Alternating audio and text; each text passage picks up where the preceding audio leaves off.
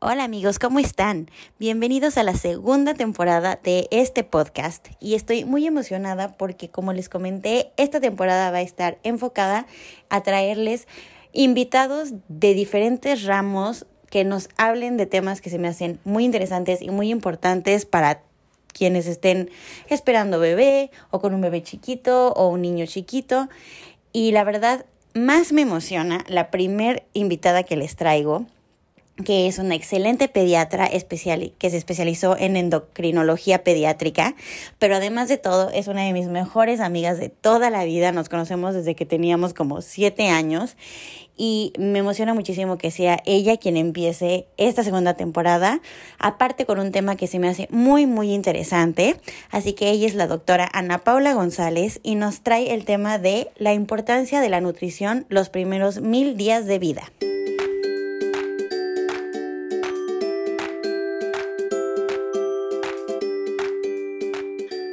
Hola Ana bienvenida. Muchísimas gracias por estar aquí hoy. Me da mucha emoción que seas mi primera invitada y más emoción porque eh, siento que el tema del que vamos a hablar hoy es súper importante y la verdad es que a mí me interesa muchísimo porque acabo de empezar a darle sólidos a Diego. Entonces, siento que de todo lo que vamos a hablar, una parte va muy relacionada como a esa etapa. Entonces, me quedó muy bien. Y si puedes tú un poquito platicar qué es lo que haces y empezamos con el tema y ahí vamos, vamos platicando. Hola Lau, muchas gracias por invitarme. Eh, me da mucho gusto estar aquí contigo.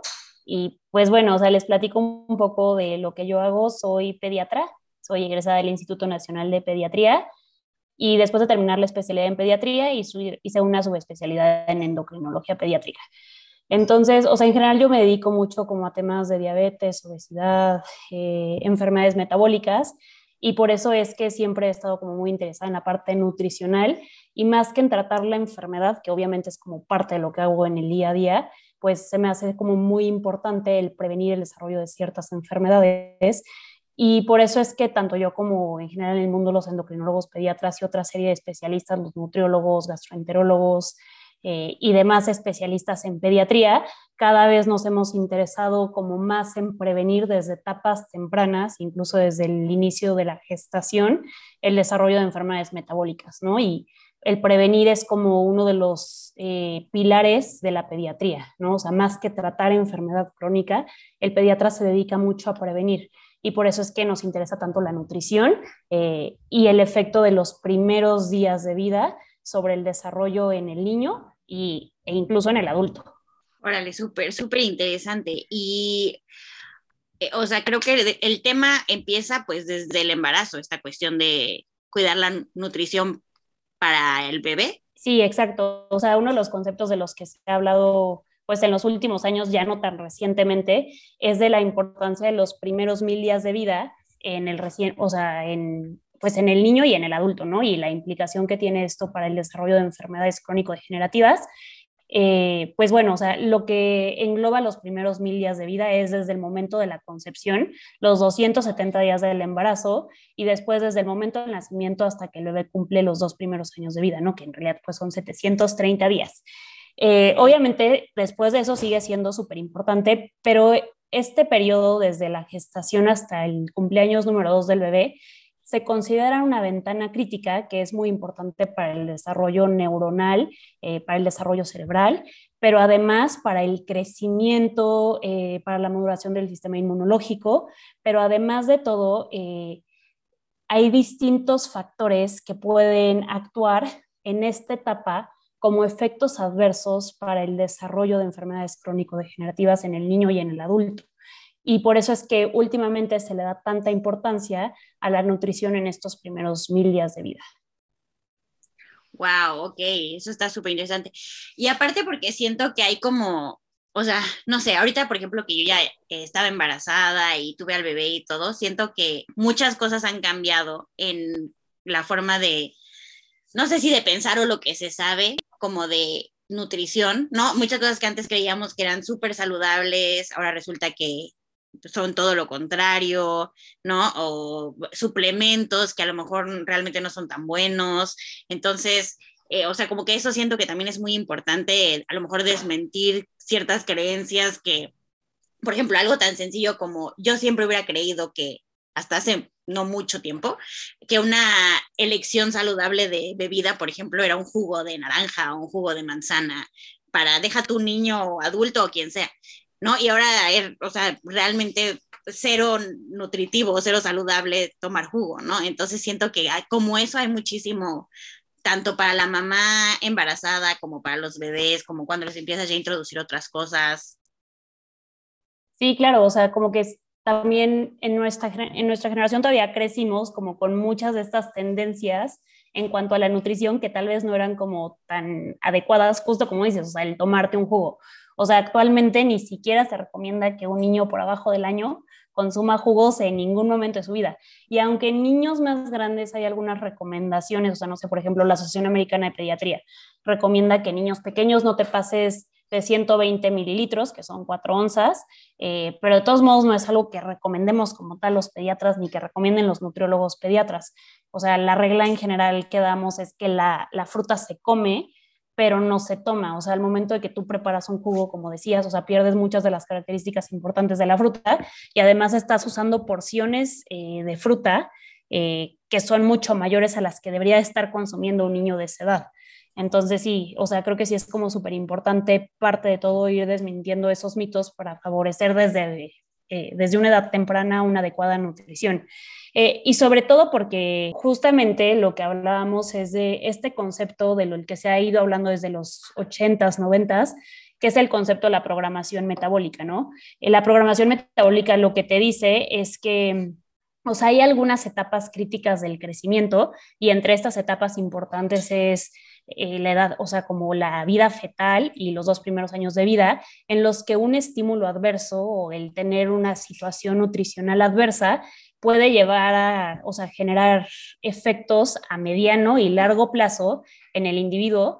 Eh, y no sé, por ejemplo, no sé si has escuchado algo de el riesgo que tienen, por ejemplo, eh, los niños pequeños cuando tienen un, o sea, los niños que son pequeños para gestacional o que nacen muy chiquitos o que son prematuros, eh, y que antes la tendencia era como, no, pues hay que subir a este niño de peso súper rápido, ¿no?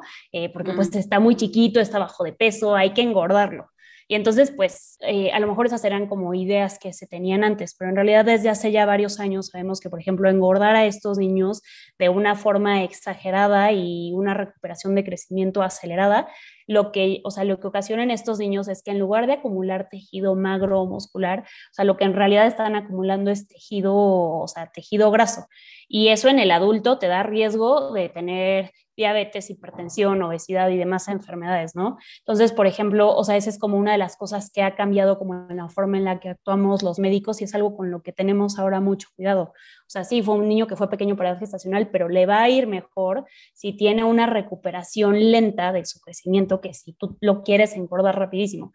Entonces, desde cosas tan sencillas que pueden tener un impacto, súper importante, ¿no?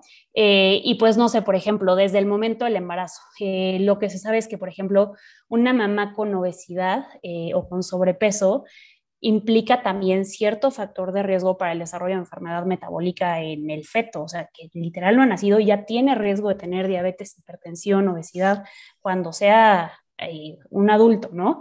y eso puede ser a través de muchísimos mecanismos eh, pero uno de ellos, por ejemplo, es que incluso puede haber modificaciones en la forma en la que se expresa el código genético del feto desde el momento de la gestación por el tipo de nutrientes que está consumiendo la mamá. Entonces, eso hace que desde el embarazo sea súper, súper importante que una mamá tenga una alimentación eh, adecuada, ¿no? O sea, que esté basada en la distribución normal del plato al buen comer, que es el 50% verduras y, y fruta y el otro 50% entre cereal y proteína.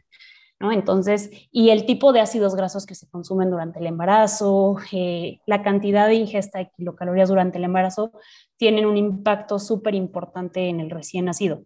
Eh, o sea, la mamá tiene que tener una buena ganancia ponderal durante el embarazo, obviamente, porque van a aumentar los requerimientos de kilocalorías, pero no debe ni de excederse ni tampoco de limitarse esa ingesta eh, de kilocalorías durante el embarazo, sino que cada mamá tiene que tener cierta cantidad de kilocalorías que debería estar consumiendo durante cada etapa de embarazo y el peso que debe de ganar cada mamá durante el embarazo varía muchísimo entre cuánto pesaba la mamá antes de la gestación.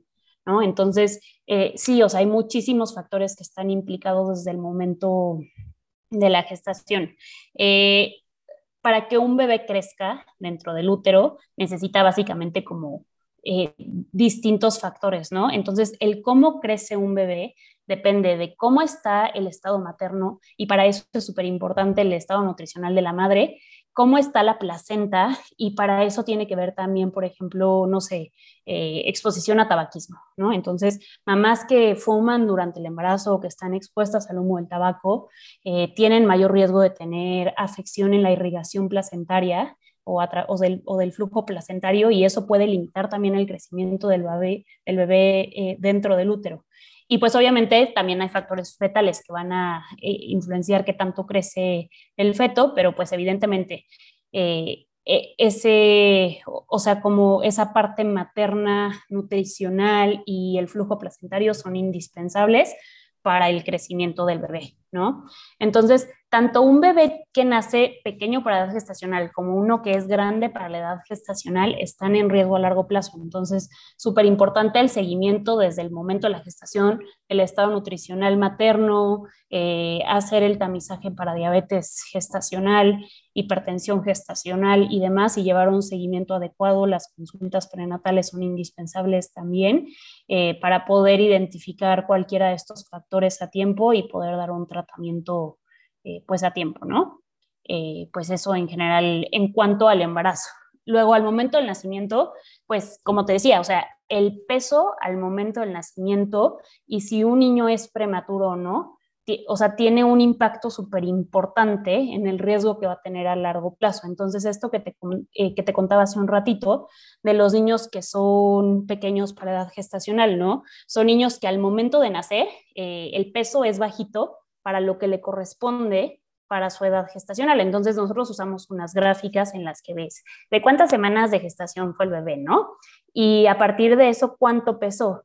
Y cuando está por abajo del percentil 3 a 5, o sea, de la rayita de hasta abajo de esas percentilas, decimos que es un niño que es pequeño para edad gestacional. Y ese niño para edad, pequeño para edad gestacional, solamente por haber sido pequeño para edad gestacional, ya tiene cierto factor de riesgo metabólico. Pero ese factor va a ser muchísimo más importante si además tenemos un crecimiento de recuperación acelerado, ¿no? Entonces, eh, hay teorías muy interesantes que hablan de todo esto. Por ejemplo, los niños que tienen cierta restricción de crecimiento troterino, estos niños que no pueden crecer bien dentro de la pancita de la mamá por cualquiera de estos factores de los que ya hablamos, dentro del útero empiezan a hacer una serie de mecanismos compensatorios eh, que es algo que llamamos como fenotipo ahorrador, o sea, literalmente es un bebé que está tratando de sobrevivir a un efecto adverso. Y entonces adquiere la capacidad de ahorrar esa energía, esa poca energía que está ganando, y tiene entonces este fenotipo ahorrador que a largo plazo eso le confiere resistencia a la insulina, ¿no? Es un bebé que puede tener menor cantidad de células beta pancreáticas, que son las que hacen insulina, eh, y tienen resistencia a la insulina al momento del nacimiento y cuando son grandes también. Entonces son como fenómenos muy interesantes que ocurren desde, el, o sea, desde antes de nacer y al momento del nacimiento pues ya tienen ese factor de riesgo, ¿no? Entonces, desde muy temprana edad, ya que nació el bebé, tenemos formas de ir evitando estos factores de riesgo y uno de los más importantes, eh, pues que seguramente ya has escuchado como un buen y, eh, o sea, es ahora algo que cada vez se acepta más, es la lactancia materna exclusiva, ¿no? Entonces, o sea, afortunadamente cada vez, eh, bueno, no sé en Canadá qué tal estén las cosas, pero en México pues cada vez es como muchísimo más aceptado que las mamás den lactancia y en lugares públicos, aunque creo que todavía estamos un poco en pañales en este asunto, me imagino que ya todavía están como más avanzados en el asunto, eh, pero pues sí, o sea, el, eh, el, generar políticas de salud pública que permitan que las mamás estén con sus bebés y que ofrezcan lactancia materna y que dentro de las áreas de trabajo haya lugares donde las mamás puedan lactar, pues me parece esencial como para eh, favorecer como esta lactancia cada vez más en, o sea, pues en las mamás, para evitar eh, tener todavía más factores de riesgo, ¿no? Entonces, pues la lactancia materna exclusiva, pues digo, yo creo que no hay ningún pediatra que no esté a favor de la lactancia materna exclusiva, eh, porque te da muchísimos beneficios, ¿no? O sea, desde, eh, no sé, protección inmunológica, disminuye el riesgo de tener diarreas, infecciones de vías respiratorias, Además te da como ciertos nutrientes que ninguna fórmula puede, o sea, equiparar. O sea, te da ácido araquidónico, eh, DHA, que son súper importantes para el neurodesarrollo, para el desarrollo cerebral. Pero además de todo eso, tiene factores protectores para disminuir el riesgo de diabetes, obesidad, hipertensión, eh, disminuir el riesgo de asma, para el desarrollo de alergias.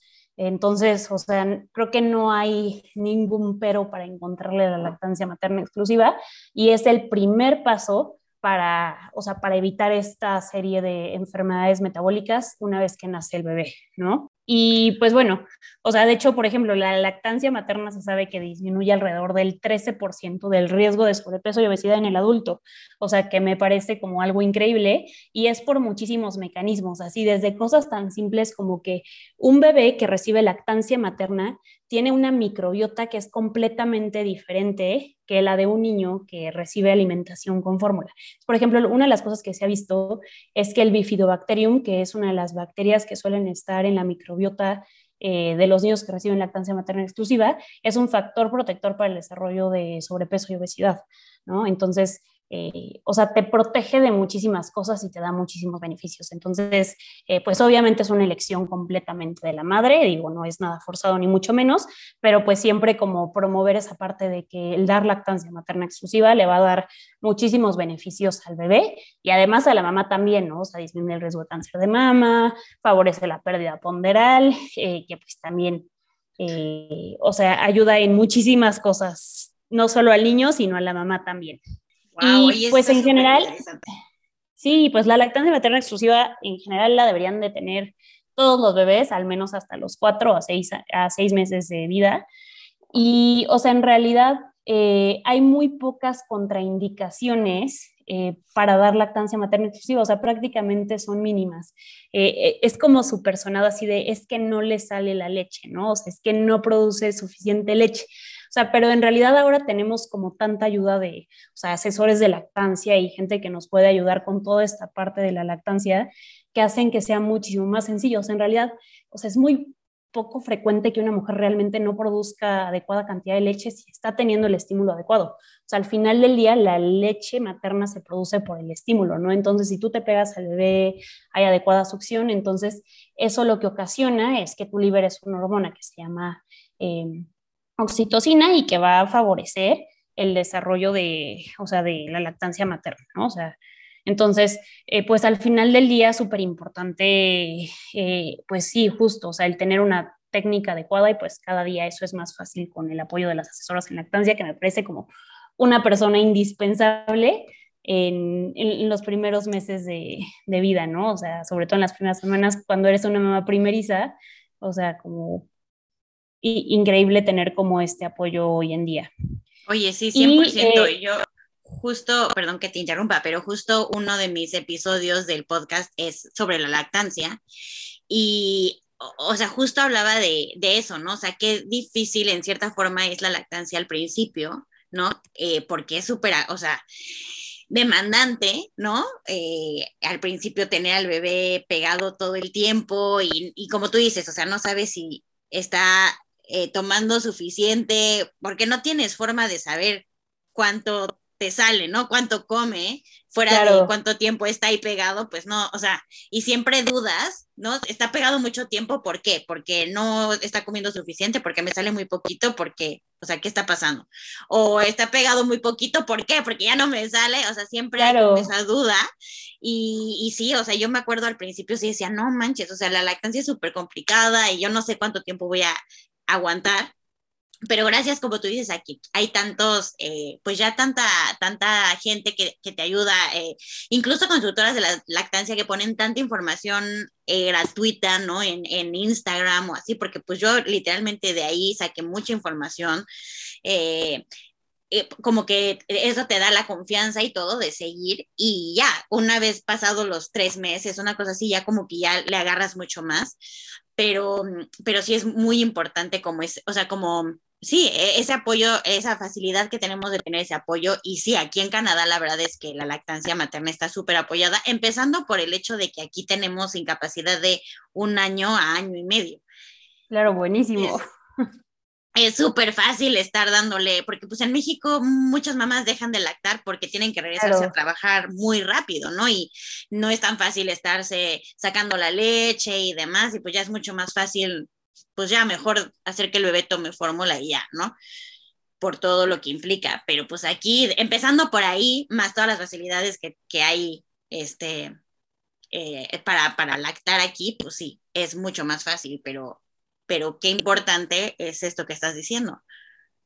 Sí, claro, o sea, justo te decía, pues aquí todavía estamos en pañales como con toda esa parte, o sea, porque, o sea, justo desde el tiempo de incapacidad que no te permite estar con el bebé suficientemente tiempo para darle la lactancia.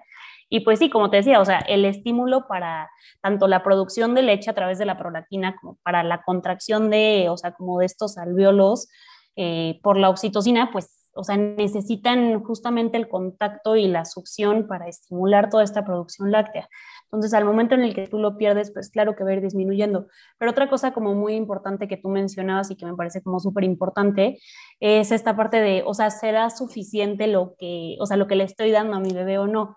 Y es una de las otras ventajas de la lactancia materna. O sea, al final del día, si tú le pones un biberón a un niño y le estás dando, o sea, y te vas a acabar las ocho onzas porque, o las, no sé, las 10 onzas que te estoy dando porque pues ya te las preparé y te las, o sea, te las vas a tomar, ¿no?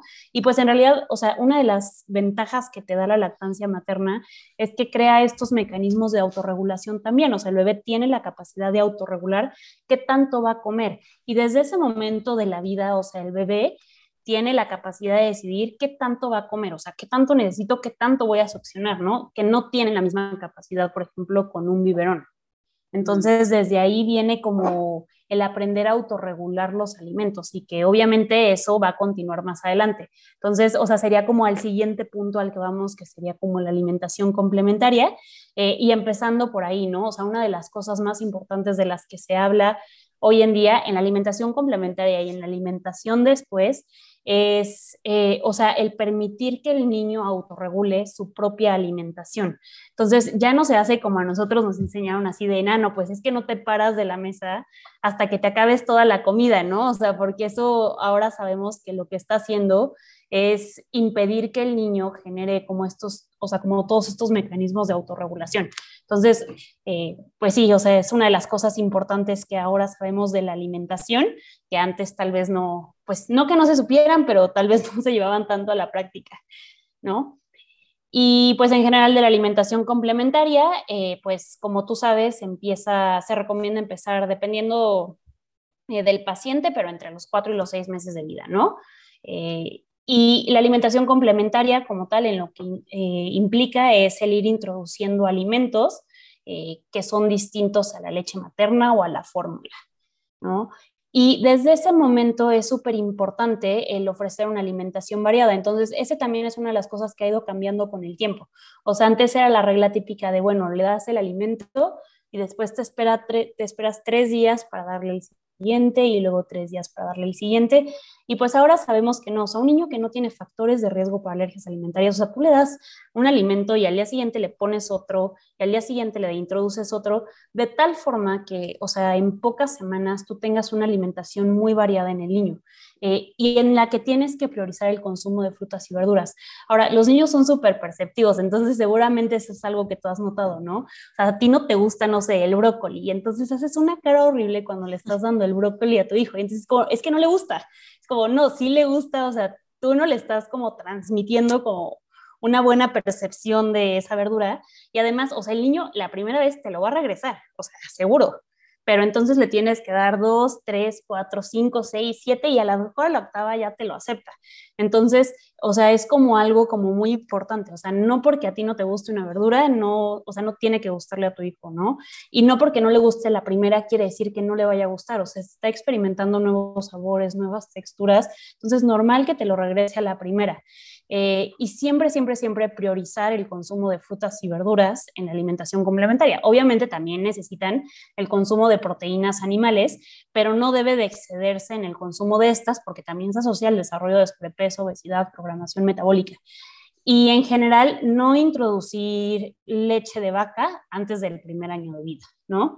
Algo importante también es como, ay, vamos a ponerle tantita sal, no hay que endulzarlo. No, o sea, el niño no necesita que le endulces ni que le pongas azúcar, ni sal, ni nada. Y lo que te decía también, o sea, nada de jugos antes del primer año de vida, es súper importante. Y pues eso en general, eh, de la alimentación. Ajá.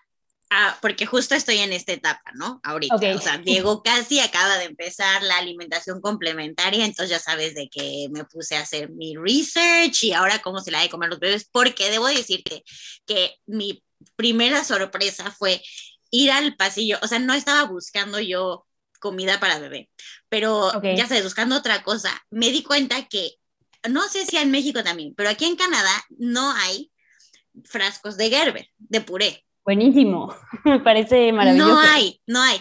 Entonces, yo dije, ¿qué? o sea, porque pues obviamente la última vez que yo traté con darle de comer, eh, ya sabes, como algún tipo de comida que no fuera leche a un bebé, pues fue con mis sobrinas y todavía se usaba el Gerber, ¿no? Entonces, como que ahí yo dije, ah, las cosas han cambiado porque no hay Gerber aquí, no hay papillas. Lo más que he visto ha sido como esos, ya sabes, como sobrecitos de, como puré de, frutas y así que ya te venden, pero no hay Gerber.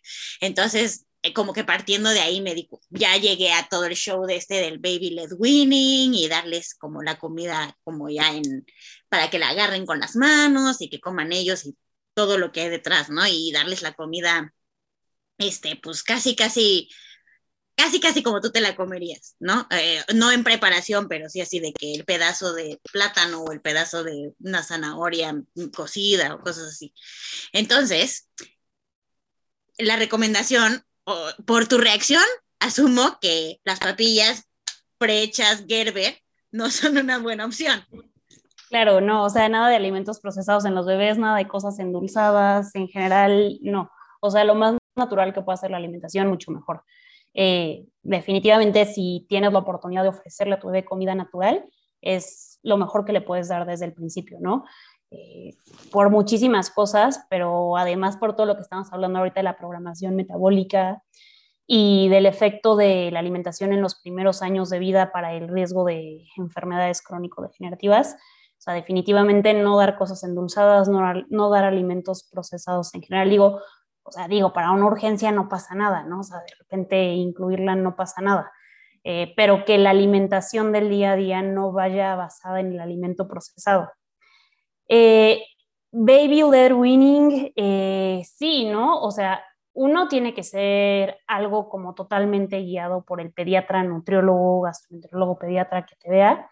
Eh, no es un método de alimentación que funcione para todos los bebés porque eh, puede aumentar el riesgo de atragantamiento, ¿no? Entonces tienes que hacer una muy buena selección del bebé que es candidato a recibir este tipo de alimentación complementaria y del que no. Eh, ahora, pues, o sea, al final del día son métodos nuevos que en realidad no hay estudios que avalen que sean superiores a los métodos anteriores para dar alimentación complementaria. O sea, una de las cosas de las que se hablaba como muy al principio es de este mecanismo de autorregulación del bebé y eh, que disminuye el riesgo de obesidad a largo plazo porque el niño aprende a autorregular su comida.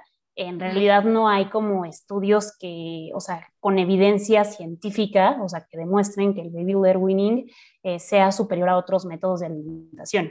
Entonces, sí se puede usar, pero no es necesariamente superior a otros métodos. Y algo importante es también permitir que el niño esté expuesto a diferentes texturas, ¿no? O sea, los niños tienen que estar expuestos a todo tipo de texturas durante, o sea, durante ese proceso en el que le estás ofreciendo alimentos nuevos.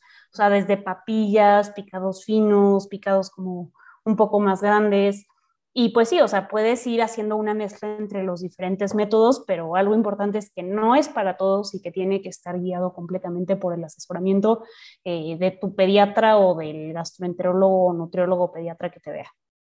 Ok, oye, por ejemplo, porque pues volviendo al tema de Canadá, aquí no hay como tanta asesoría personalizada entonces, obviamente, por ejemplo, ahorita en esto de, la alimentación complementaria, así, pues yo me estoy basando en mi propio research y eh, como tú dices, o sea, he, tratado de, variarle en, en, a lo mejor a veces, por ejemplo, el brócoli, eh, sí dárselo completo, pero hacerle papilla de otra cosa y darle como que él agarre la cuchara y demás. Pero como, o sea, por ejemplo, yo que no tengo a lo mejor un pediatra, un nutriólogo, alguien que me dé seguimiento en específico, ¿qué es como lo mejor que, que se puede hacer como para, pues, hacerlo por tu cuenta. Tengo mucha gente que pues sí escucha de México, pero también hay gente que escucha de Canadá o no sé, en otros países, como sea, si sea igual, que no tienen como esa facilidad de tener a alguien que los esté guiando. ¿Qué haces? O sea, sí, ¿no? O sea, yo me imagino, porque yo dije, ah, pues Baby Led Winning está buenísimo, y la verdad es lo que yo estaba haciendo, eh, aunque sí estaba tratando de variar la presentación y, a veces que coma con la cuchara y a veces que coma con las manos y que se embarre todo y así, pero qué, cómo, eh, o en qué me baso, o de dónde puedo sacar información, o cómo sé que lo estoy haciendo bien. Eh, o sea, pues en general una de las cosas más importantes es, eh, o sea, dentro del seguimiento del niño sano, o sea, el seguimiento del neurodesarrollo es una de las partes esenciales del seguimiento del niño sano, ¿no? Entonces, una de las primeras características que tiene que tener un niño para poder hacer este tipo de alimentación es que vaya o sea, completamente, o sea, con un neurodesarrollo completamente normal, ¿no? Si no, está totalmente contraindicado por el riesgo de atragantamiento. Okay, eh, ese es como lo más importante, ¿no? Porque es como de los principales riesgos a los que estás expuesto con este tipo de alimentación. Y, o sea, eso que tú estás haciendo me parece muy bien, o sea, como el mezclar diferentes tipos de texturas, el permitir que el niño juegue con los alimentos está bien, eh, pero sí permitiendo como que esté expuesto a diferentes tipos de texturas, me parece buenísimo. Eh, ¿De dónde pueden sacar información? Eh, pues a ver, actualmente hay como muchísimas páginas certificadas de nutrición en las que se puede buscar información, no sé, desde la Asociación Americana de Pediatría, que ya tiene como páginas especializadas. Hay libros muy buenos de la Asociación Americana de Pediatría también que te hablan de nutrición desde las primeras etapas de la vida. Y, pues sí, o sea, como justamente como buscar eh, información, pero que esté basada en evidencia, ¿no? Que creo que eso es lo que cada vez hemos ido tratando de hacer más con el paso de los años en la medicina, o sea, ya no solamente en porque a mí me funcionó, porque a mí me fue bien o porque en el grupo de mamás, ¿no? Que ahora es como muy frecuente que hay un chat de mamás, ¿no? Y que ah, entonces una mamá dice tal y luego otra sí, a mí me funcionó y la otra a mí no, a mí no. Eh, pues eso no, o sea, siempre tu información tiene que estar basada en evidencias, entonces siempre tratar como de acercarte hacia asociaciones o dependencias que sean oficiales y que te ofrezcan como información real. Porque también ahora, digo, en las redes sociales obviamente hay como muchísima gente que ofrece buena información, pero al final del día cualquiera puede subir información en las redes sociales y no es información que esté verificada. Entonces creo que es algo con lo que hay que tener como muchísimo cuidado justamente porque para este tipo de cosas está súper de moda, ¿no? Eh, hay mil cuentas de mamás y, y, asesoras en alimentación y tal, que a lo mejor ni siquiera es como alguien certificado para, eh, o sea, pues para dar esas recomendaciones, ¿no? O sea, en general, quien tiene que emitir esas recomendaciones es o el pediatra o el nutriólogo pediatra o el gastroenterólogo pediatra, y si no tienes acceso como, o sea, como dices tú, eh, pues sí, en, o sea, como en bibliografía de las asociaciones certificadas, ¿no? digo, no sé en Canadá exactamente cuál sea, pero de lo más cercano que tenemos, la Asociación Americana de Pediatría. Ok, ok, súper. De hecho, en la página de la Asociación Americana de Pediatría hay como bibliografía en la que puedes leer como prácticamente de cualquier tema. Hay muchísimos libros que puedes comprar por por Amazon y directamente la página, eh, que son de, de, esta asociación y que dan información pues basada en evidencia. Oh, ok, súper. Sí, porque ahorita que estabas diciendo que no fue así como, ah, estoy haciendo todo mal. no, no, no. O sea, para nada, o sea, simplemente como es bueno como saber los pros y los contras de todos los, o sea, de todo esto. Digo, al final del día yo no soy la experta en la alimentación complementaria, eh, pero sí, o sea, siempre es lo mejor como, eh, pues buscar eso, medicina basada en evidencias, ¿no? O sea, como realmente me va a aportar algo bueno este tipo de alimentación, sí, no, y es adecuado para mi bebé, porque al final del día, pues cada bebé es un mundo diferente, ¿no? O sea, ya lo verás tú, te pueden decir mil cosas, pero pues cada bebé se comporta de una forma completamente distinta. Sí, claro, sí, sí, sí. Sí, como dices, o sea, también el hecho de que ha cambiado tanto, porque pues yo me acuerdo cuando yo llegué con mi mamá a decirle, ah, voy a darle a Diego de comer de esta manera y, y que no llegue con un frasco de Gerber, vuelvo a lo mismo, pues claro. se infarta, fue así como que se va a ahogar tu hijo, ¿cómo le vas a dar eso, no? Entonces, este, pues sí, obviamente siendo cosas nuevas que no nos tocaron a nosotros eh, de niños ni con nuestros familiares, ¿no? Hasta ahorita que ya estamos de mamás nos está tocando, pues sí es, eh, es también como confuso y complicado y a quién le creo y cómo lo hago, ¿no? Y, Claro. Y, exacto, si no tienes a un pediatra que te está guiando, que está dándote como realmente mucho tiempo este, de, de, explicaciones o así, es como de no te preocupes, dale comer a tu hijo y suerte, pues más. Claro, sí, más complicado. Sí, exacto. Oye, y por ejemplo, eh, dime si estoy en lo correcto, porque cuando fuimos a, a, la consulta de Diego, donde ya nos empezaron a decir que ya le podíamos dar eh, eh, alimentación complementaria, nos decían que antes del año realmente no aporta todavía tanta nutrición, o sea, no es como tan importante en el sentido de la nutrición, o sea, la alimentación complementaria, porque sigue siendo la nutrición principal, sigue viniendo de la leche materna. O sea, pues sí, ¿no? Porque en realidad después de los seis meses, o sea, la leche materna ya no es suficiente para, o sea, para el bebé. O sea, de hecho, por eso necesitas ir introduciendo los alimentos. Entonces, por ejemplo, no sé, cosas como el hierro, ¿no? O sea, una de las cosas que se recomiendan ahora es que parte de los alimentos que ofrezcas inicialmente sean alimentos altos en hierro, porque ya no vas a alcanzar como a, o sea, como a darle la suplementación adecuada al bebé solamente mediante la lactancia, ¿no? Entonces, eh, sí cada vez y mientras más van pasando los meses, pues la alimentación complementaria va a ir sustituyendo el aporte calórico que te da la leche. Entonces sí, súper importante empezar alimentación complementaria a, los seis meses, cuando mucho.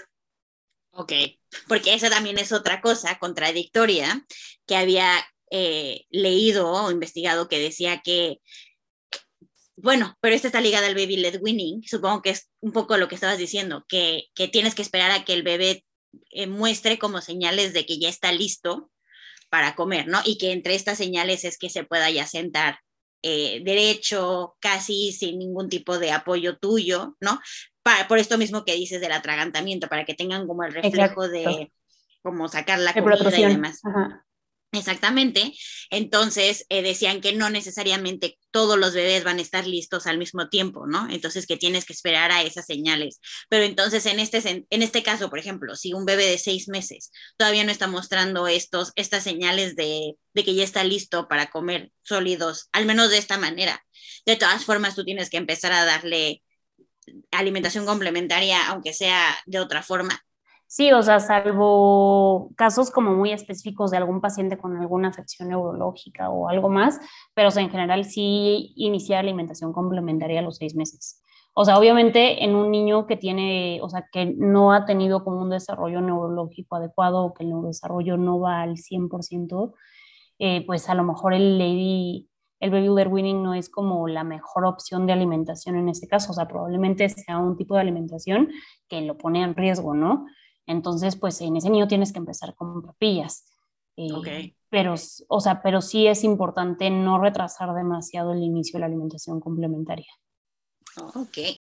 ¿Y qué más? Pues, o sea, después de la alimentación complementaria, pues lo que, o sea, lo que seguirías eh, es que para el año de vida, o sea, el niño ya tiene que estar completamente adaptado a la dieta familiar prácticamente, ¿no? Y eso lo que quiere decir es que la distribución de los alimentos ya debería de ser la misma que la de cualquier plato saludable, ¿no? Que es lo que platicamos como muy al principio, el 50% de la alimentación debería de ser prácticamente pura fruta y verdura y el otro 50% dividido entre eh, la mitad cereales y leguminosas y la otra mitad proteínas, obviamente incluyendo aporte de lácteos. Eh, por ejemplo, eso igual también es un tema importante a tratar. Eh, en niños abajo de los dos años en general no se recomienda el uso de fórmulas vegetales, digo, salvo indicaciones médicas muy específicas, o sea, pero todo esto de darle leche de arroz, leche de almendra, leche de soya, digo, salvo que tengan una indicación médica como tal, pues sí, pero en general los niños, pues no, o sea, o, o sea, no, no les da el aporte necesario, ¿no? O sea, los niños sí necesitan recibir un aporte de lácteos dentro de, o sea, de su alimentación. Eh, y pues otras cosas importantes, lo que te había comentado, como de evitar jugos, bebidas azucaradas desde etapas tempranas y súper importante también como el ir enseñándoles hábitos en general, ¿no? Entonces, pues al final del día, los niños aprenden también mucho de lo que ven con los papás cuando ya están un poquito más grandes. Entonces, eh, la hora de la comida, pues es una hora, eh, o sea, donde se tiene que, o sea, donde debería de haber como convivencia familiar, los niños se deberían de sentar a comer, eh, pues con su cuidador principal eh, limitar el uso de pantallas durante la alimentación, o sea, la alimentación se hace en la mesa y el bebé tiene que tener una adecuada posición, no tiene que estar sentado en su sillita y tiene que tener en dónde poner los pies, no puede tener los pies volando, no pueden, o sea, no lo puedes estar distrayendo, no sé, con pantallas, no puedes tener juguetes en la mesa, eh, no más de un juguete en la mesa, por ejemplo, es como lo adecuado para un bebé, ¿no? Entonces, pues todos esos son hábitos que al final del día ayudan que el bebé vaya eh, adquiriendo hábitos desde pequeño que van a ser como súper importantes cuando sea más grande. Y pues al final del día, eh, pues, o sea, todas estas acciones tempranas de las que hemos ido hablando en cuanto eh, a la nutrición en estos primeros mil días de vida, pues son súper importantes porque cada día, tanto en México como en el resto del mundo, son más frecuentes las enfermedades crónico-degenerativas, ¿no? Entonces, yo no me sé las cifras de Canadá, pero en México dos de cada tres niños, tres de cada diez eh, adolescentes y ocho de cada diez adultos tienen problemas de sobrepeso u obesidad, ¿no? Eh, y uno de cada diez adultos a nivel mundial tiene diabetes. Sea, las cifras eh, van aumentando cada vez más, pero además, o sea, ha disminuido la edad eh, para el desarrollo de diabetes tipo 2, que es algo como realmente preocupante. O sea, actualmente hay alrededor de 500 millones de personas en el mundo que están viviendo con diabetes. Y eso que se cree que no todos están diagnosticados, ¿no? O sea, que hay alrededor de, eh, o sea, en México, por ejemplo, se cree que más o menos como el 30% de los pacientes no saben que tienen diabetes. Entonces, o sea, son como números muy alarmantes y podría sonar a que todo es un problema del adulto, o del adolescente, ¿no? Ahora que vemos tanto sobrepeso, obesidad y diabetes en el adolescente también. Eh, pero en realidad no, o sea, lo que vemos cada vez más es que son problemas que vienen pues desde el momento de la gestación y que los dos primeros años de vida son esenciales para, pues sí, para prevenir todo este tipo de enfermedades, ¿no? Entonces, eh, al final del día creo que el mensaje es que todas las acciones que hacemos, incluso desde antes del embarazo, van a tener un impacto en nuestro bebé. Entonces hay que cuidar la nutrición desde el primer momento, o sea, incluso antes de, eh, pensar en embarazarnos, pues ya deberíamos de estar como pensando en todos esos factores que a largo plazo pueden tener eh, una implicación metabólica para nuestro bebé y que pues eso va a tener consecuencias a largo plazo en su calidad de vida, ¿no? Porque pues tener diabetes, tener hipertensión, eh, pues no solamente es una de las principales causas de muerte a nivel mundial, sino que compromete tu calidad de vida como, como adolescente o adulto con estas enfermedades. Oye, no, pues sí está súper interesante y sobre todo porque como lo que decías, o sea, de que viene de los papás muchos de los hábitos, o sea, por ejemplo, yo te puedo decir que mis hábitos alimenticios son pésimos, pero porque mis papás tenían, bueno, mi mamá, mis papás tenían muy malos hábitos alimenticios, sus papás tenían malos hábitos alimenticios, ¿no? Entonces, bueno, sobre todo yo creo que va más del lado de mi mamá porque pues ella al final es la que preparaba la comida y así y como que se va recorriendo. Y yo sé que traigo esos hábitos y eh, ya sabes de que dije desde que me desde que, empecé a pensar en embarazarme, decía, ya ahorita tengo que empezar a comer sano y tengo que empezarme a cuidar más y demás. Y es bien difícil, o sea, es muy fácil decirlo, pero es bien difícil cuando tienes hábitos tan malos ya como tan de fondo. este, hacer esos cambios, ¿no? Entonces, qué importante es, eh, como ahorita, a empezar a hacer esos cambios para que precisamente Diego no tenga esos hábitos, ¿no? E incluso intentar cambiar los hábitos de la familia y hábitos desde cómo comemos, o sea, desde lo que comemos, pero también lo que decías, cómo comemos, ¿no? Porque no sé si, o sea, en México siento que es muy común, muchas familias tenemos muy eh, arraigado el hábito de vamos a comer o vamos a cenar, pero estamos viendo la tele. Claro. ¿Sabes? No estamos conviviendo, no estamos platicando, estamos viendo la tele y estás comiendo, ya ni siquiera luego te fijas si tienes hambre o no tienes hambre, ¿no? Estás comiendo completamente desconectado, eh, no necesariamente todas las familias tenemos como ese hábito de, de, ok, no, me siento a la mesa y realmente voy a disfrutar este momento con mi familia, de estar platicando, de, de, ver lo que como, ¿no? No sé, es como, como algo a lo que al menos de mi lado, de mi familia, nunca se le puso atención, ¿no? Entonces, eh, eh, sí es algo que a mí me importa mucho como hacerle a Diego, pero que sé que al mismo tiempo tenemos que hacer nosotros, porque no puedo darle a Diego un plato de comida súper saludable y yo, eh, es McDonald's, que sería como, como lo que siempre como, por decirlo así. Entonces, este, sí es, está, es como muy, o sea, ahorita que estás hablando de eso, lo estaba pensando hacia Diego, pero también lo estaba pensando como hacia mí, hacia mis propios hábitos y hacia como las propias, eh, como dificultades que yo tengo a lo mejor de, de, comer sano, de bajar de peso, de pues cuántas otras cosas. Digo, tuve un embarazo muy eh, saludable en cierta forma, pero, o sea, ¿por qué? No lo sé, porque así que días, uy, qué sano comí. Y eso, ahorita que lo dices, pues ya son cosas que ya no puedo como cambiar, pero pero a lo mejor yo he tenido más información al respecto, ¿no? De cómo iba a afectar a Diego, como que no, no siento que no lo piensas tanto, ¿no? Claro, sí, o sea, no es algo que se haga como tan público. Y justo eso que decías así como de, eh, sí, súper importante, o sea, que los hábitos vienen desde los papás, ¿no? Y digo, ahorita todavía están en una etapa súper temprana, eh, pero incluso a largo plazo, o sea, personas que ya tienen como problemas, o sea, niños, ¿no? Que nos toca ver mucho en la consulta, que ya tienen sobrepeso, obesidad y que están muy chiquitos. Y pues pasa mucho eso, ¿no? El que es que se comió las galletas, ¿no? Y es que se tomó el refresco. O sea, sí, pero ¿por qué había refresco? Porque había galletas, ¿no? Eh, o sea, no, tendría que haber refresco en la casa. Entonces, los hábitos justamente vienen como de la familia y al final del día los hábitos de alimentación, cuando se cambian en familia completa, pues obviamente el efecto es mucho mayor y el apego del niño es mucho mayor, porque pues, si no parece hasta castigo, ¿no? Digo, obviamente para un bebé de dos años no, pero ya cuando tienes un niño de cuatro, cinco años, o sea, tú te estás tomando la coca o comiendo las papas, pues ni modo que sea así como, ah, no, tú no, porque, pero ¿por qué no? ¿No? Entonces parece más como un castigo eh, y algo que le estás negando más que como que realmente lo estés cuidando. Entonces, o sea, siempre es algo en lo que insistimos muchísimo eh, cuando tú pones un plan de alimentación o cuando estás intentando cambiar esos hábitos, pues vienen desde arriba, ¿no? Entonces el ejemplo es lo más importante para los niños en todos los sentidos. Y desde chiquitos, pues lo que te decía, son súper perceptivos.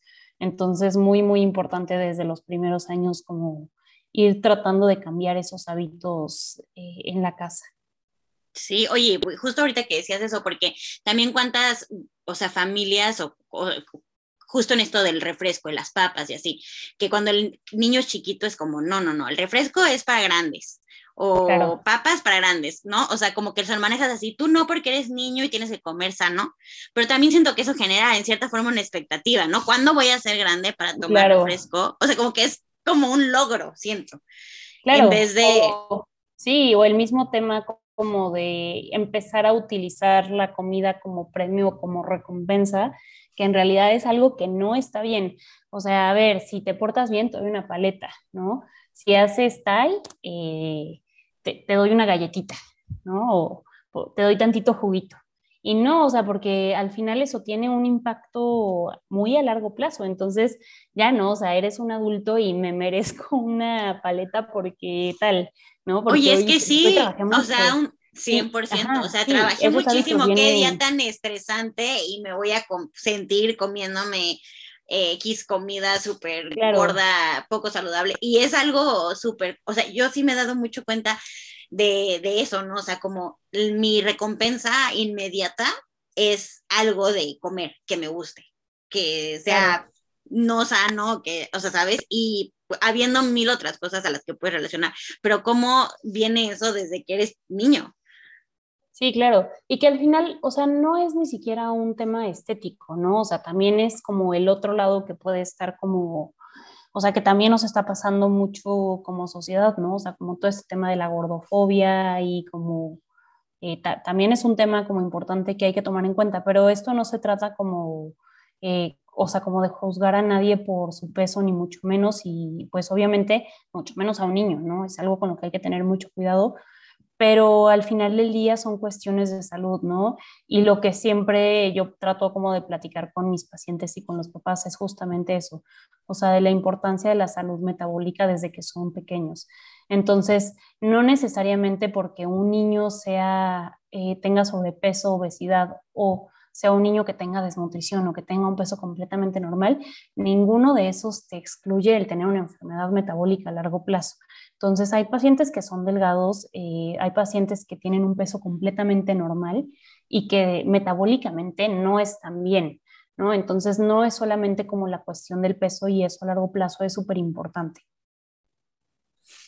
Oye, está súper interesante. Y ya por último, porque me quedé con una duda, porque obviamente estabas hablando de la importancia de la lactancia como para contrarrestar o eh, pues sí, aminorar a lo mejor el efecto de ciertas cosas que sucedieron en el embarazo, si el bebé fue prematuro, o etcétera, etcétera, ¿no?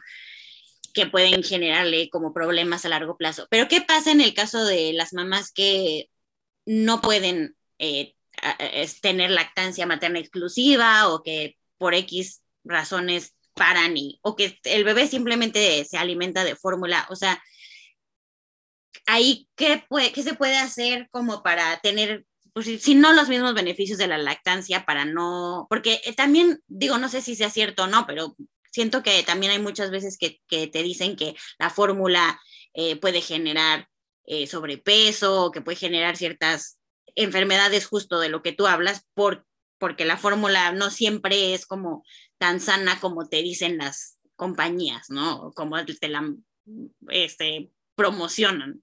Sí, claro. O sea, pues es que al final del día, si tú comparas a un niño que recibió lactancia materna con un niño que recibió fórmula, o sea, pues el niño que recibió fórmula es un niño que va a ganar peso de forma más rápida que el niño que recibió lactancia materna.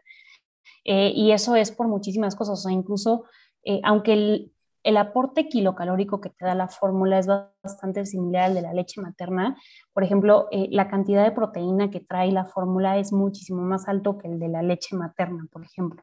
O sea, cambian muchas características, pero pues sí, o sea, al final del día va a haber mamás que no puedan dar lactancia materna y pues en ese tipo de, o sea, en, en estas mamás y en estos eh, niños que no pudieron recibir lactancia materna, pues al momento de iniciar la alimentación complementaria, o sea, pues súper importante el instaurar, instaurar como todas estas medidas de las que ya hablamos, o sea, para tratar de disminuir el riesgo metabólico en estos niños, ¿no? Pero pues al final del día son exactamente los mismos que para una mamá que sí dio lactancia materna, o sea, no es como ya, ya le di lactancia materna, ya lo hemos salvado de todo en este mundo, es libre de todo pecado, ya, ¿no? O sea, pues no, o sea, al final del día, o sea, son hábitos eh, y como, pues sí, o sea, son... Eh, o sea, son como cosas que no, no una excluye la otra, ¿no? Entonces, no porque le hayas dado lactancia materna exclusiva quiere decir que no debes de priorizar como el dar una alimentación complementaria y después una alimentación en el niño más grande que sea lo más saludable posible. Y pues lo mismo es para las mamás que no pudieron dar fórmula, ¿no? O sea, no hay como ninguna recomendación en particular de, ah, no le puedes dar lactancia materna, pues hasta tal, ¿no? Eh, pues no, o sea, en realidad, eh, pues nada, o sea, no hay como una fórmula que sea mágica ni que sea igualita a la lactancia materna, nunca vamos a tener como algo que sea exactamente igual, pero pues evidentemente pues hay mamás para las que esto no va a ser posible por distintas razones, ¿no? Incluso por elección propia, que al final del día pues se respeta porque eh, pues al final, eh, pues como tú dices, es muy fácil decir las cosas, pero cuando ya te toca a ti, eh, pues o sea, tienes una serie de situaciones que a lo mejor eh, tu estilo de vida o tu profesión o tal no te permite como realizarlo y pues tampoco es como que ya esté destinado el niño a, a tener una enfermedad de cajón, ¿no? O sea, sí te da riesgos, pero al final del día son enfermedades que son multifactoriales, ¿no? O sea, no es como que eh, una persona solamente por haber recibido o no haber recibido la lactancia materna vaya a ser el factor único y decisivo para que no se te dé diabetes o para que tengas enfermedad o cardiopatía isquémica cuando seas grande. Al final son cosas que van sumando y que vienen desde tus factores de riesgo genéticos, ¿no? Entonces, no sé, por ejemplo, para tener diabetes, pues hay millones de factores que puedes tener que te pueden predisponer a tener diabetes, desde tener una historia familiar de diabetes en, primero, en familiares de primero o segundo grado, pero también eh, el que vayas desarrollando como ciertas características a lo largo de la vida, ¿no? Entonces, eh, pues sí, o sea, entre más factores eh, protectores podamos sumar, obviamente mucho mejor, pero eso no quita que las acciones que hagamos en etapas posteriores de la vida no sean también súper importantes. Wow, no, pues súper interesante, Ana. Yo creo que podríamos seguir hablando de esto como 50 horas, pero, ya, no, pero ya. ya. no te quiero quitar más tiempo, pero de verdad muchísimas gracias por, por habernos compartido toda tu sabiduría y este y, y la verdad creo que es un tema súper importante. Me da mucho gusto que lo pudimos compartir y no sé si quieras compartirnos eh, tu contacto, tu dónde te pueden seguir o dónde así tienes Instagram o algún lado donde te puedan seguir las personas que me escuchan para que tengan más información? Eh, pues sí, tengo Instagram, no soy como la, la que más sube como información en Instagram, pero, pero sí tengo una cuenta, es anapaula.endocrinopedia. Eh, digo, subo una cosa cada tres años cuando la vida me lo permite, pero, eh, pero también pueden seguir a mis contactos que son expertos en el tema y que a veces suben un poco más de información que yo. Súper bien, súper bien. Pues muchísimas gracias, Ana Pau. De verdad, fue un placer platicar contigo y yo aprendí mucho, así que estoy segura que las mamás que escuchan mi podcast también. Y bueno, pues espero que luego tengamos aquí una continuación de más temas al respecto, pero por lo pronto, muchas, muchas gracias por esta, esta plática tan interesante. No, muchas gracias a ti, Lau. Y pues bueno amigos, eso es todo en este episodio. Espero que les haya gustado, que les sirva. Y la próxima semana les voy a traer una plática con una odontóloga pediatra que nos va a hablar de la importancia de la prevención en bebés. Entonces, quédense pendientes y nos vemos la próxima semana. Bye.